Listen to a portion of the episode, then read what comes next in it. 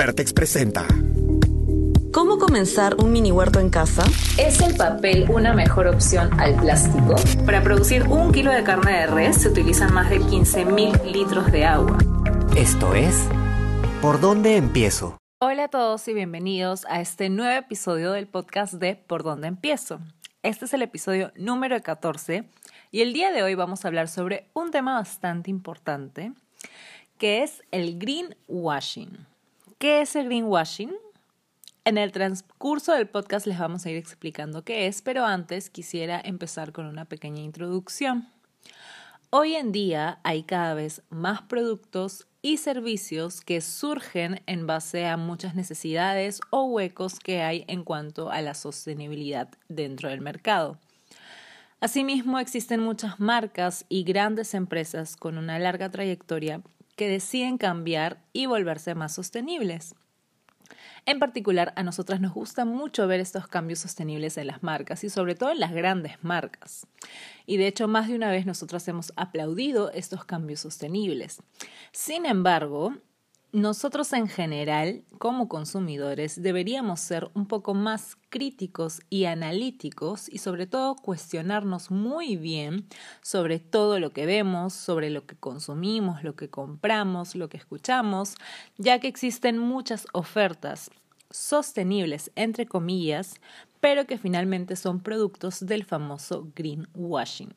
Y ahora sí vamos con la definición. ¿Qué es el greenwashing?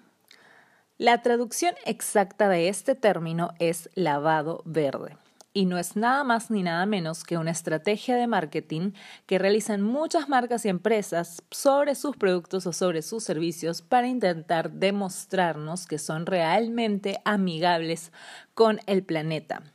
Sin embargo, no realmente lo son y su único fin no es generar un cambio sostenible, sino simplemente tener una imagen positiva ante los consumidores y hacerse ver como una empresa sostenible cuando realmente eso no es lo que quieren o realmente no es su objetivo a largo plazo.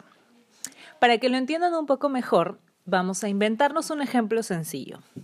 Por ejemplo, imagínense que existe una marca de gaseosas y que saca una botella hecha de plástico verde. ¿Ok? Los consumidores nos emocionamos y decimos, bueno, al menos están cambiando el material, qué bueno. Entonces vamos a preferir comprar esta botella de este material a comparación de las otras botellas que hay en el mercado, siendo un mal menor, ¿verdad? Porque el impacto de esta botella, digamos que es menor para el planeta. Pero bueno, acaba la campaña de esta botella y la marca otra vez regresa a su botella anterior de plástico original. Entonces, en este caso, ¿su cuidado con el medio ambiente fue algo solamente temporal o fue solamente una acción de marketing? Y eso es lo que pasa con muchas marcas. Solamente hacen una campaña de marketing específica sin tener cambios sostenibles a largo plazo. Y lo que hay que buscar en las marcas es que tengan cambios progresivos y sobre todo objetivos sostenibles a muy largo plazo y que no solamente se queden en una campaña específica. Pero bien, Ahora vamos con otro ejemplo y este ejemplo ya no es inventado, sino que es un ejemplo real que hemos visto nosotras hace un tiempo sobre las llamadas bolsas OXO biodegradables. Hubo un supermercado, en verdad varios, eh, no vamos a decir los nombres, pero hay varios mercados que han usado un tipo de bolsa que es la llamada OXO biodegradable. Sobre todo hubo uno en específico. Y en estas bolsas se entregaban sus productos. Recordamos muy claramente la vez que vimos un comercial por primera vez, eh, ya que nos emocionó bastante porque creímos que el cambio era bueno. Una de estas bolsas se veía que terminaba en el mar, en el océano, lo cual de por sí ya sabemos que esto no es bueno ni positivo, pero bueno, con el paso del tiempo se ve en la imagen que un pez queda atorado dentro de la bolsa sin poder salir. De por sí esta imagen de un animal atorado en una bolsa de plástico es algo que ya nos viene impactando desde hace mucho tiempo porque se ven muchas de estas imágenes, de estas imágenes en las redes sociales o en comerciales o, en, en la televisión, en todo tipo de medios. Entonces es algo que es imposible que no nos afecte y con lo que no podamos generar cierta empatía. Lo cual a nivel publicitario ya es un gol para esta marca porque utilizó este tipo de imágenes. ¿Verdad? Y ya está como atacando a este punto débil de la población que se siente pues sensible ante esta imagen de esos animales marinos que son pues atacados por las bolsas de plástico, materiales plásticos. Pero bueno, en este comercial se ve como en el tiempo la bolsa plástica se empieza a disolver, por lo que el pez al final logra escapar y vuelve a su hábitat natural, que es el océano.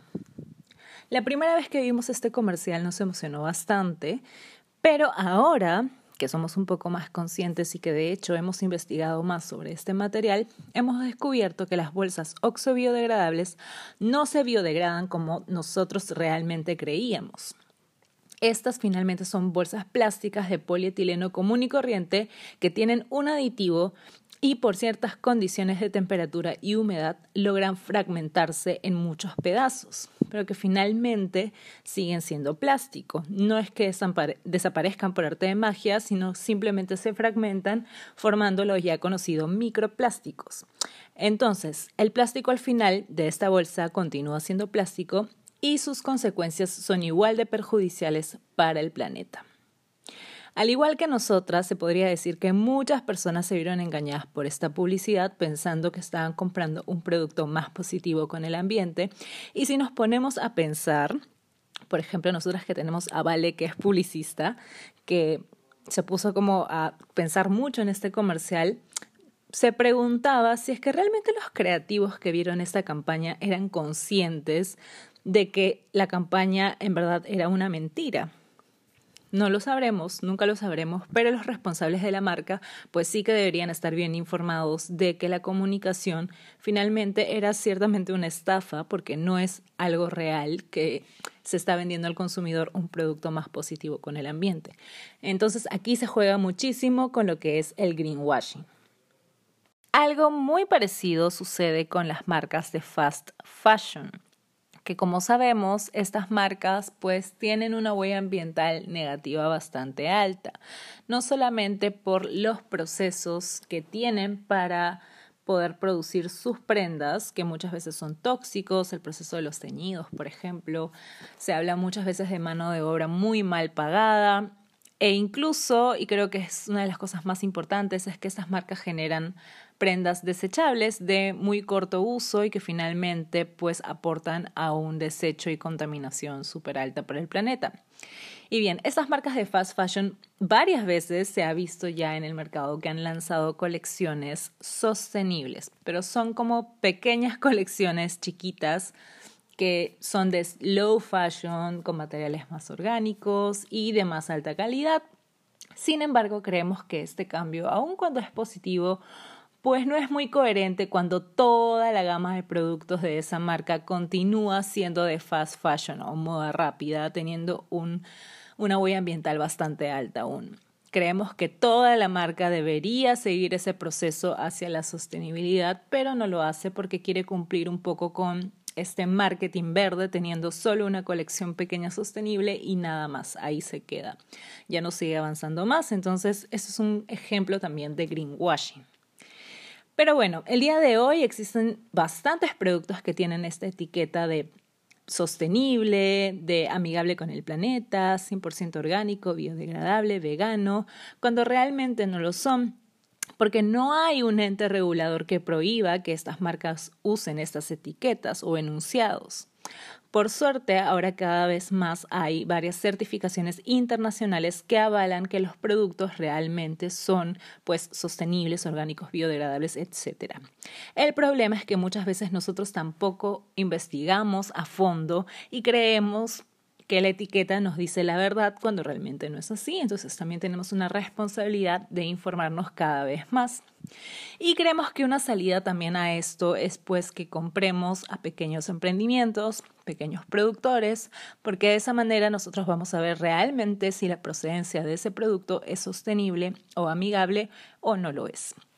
Y bueno, en conclusión, con este podcast lo que hemos querido hacer es un poco como abrirle los ojos a todos y llamarlos a cuestionarse sobre los productos que compran, si son realmente sostenibles o no lo son, que siempre se pregunten si no están seguros, que investiguen y que si hay algo que no les parece, también levanten la voz hacia esa marca y hagan ese reclamo. Y sobre todo que compartan esta información con los demás.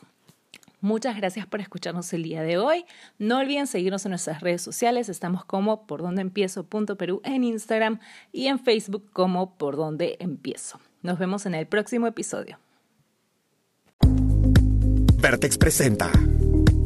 ¿Cómo comenzar un mini huerto en casa? ¿Es el papel una mejor opción al plástico? Para producir un kilo de carne de res se utilizan más de 15.000 litros de agua. Esto es. ¿Por dónde empiezo?